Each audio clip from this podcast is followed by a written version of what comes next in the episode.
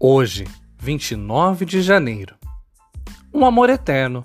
Como os céus se elevam acima da terra, assim é grande o seu amor para com que os temem. Salmos 103, versículo 11. Boa nova da Bíblia não é que você ama a Deus, mas que Deus ama você.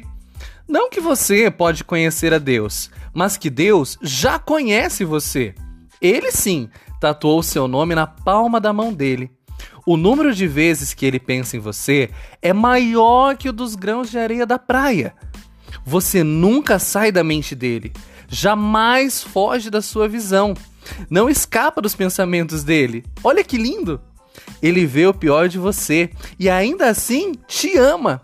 Seus pecados de amanhã e as futuras falhas não irão surpreendê-lo. Ele os vê agora, todos os dias e toda a obra de sua vida passarão diante dos olhos dele e foram contabilizados em sua decisão. Ele conhece você melhor que você mesmo e chegou ao veredito. Ele te ama muito, muito, muito, muito. Nenhuma descoberta irá desiludi-lo. Nenhuma rebelião irá tirar ele de você. Ele ama você com um amor eterno Deus sabe tudo, tudo, tudo, tudo a respeito de você. E ainda assim ele te ama. Meu, diz pra mim, como isso pode afetar positivamente a sua vida?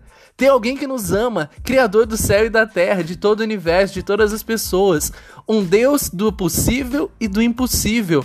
Eu quero ser amado pelo teu amor todos os dias. E você?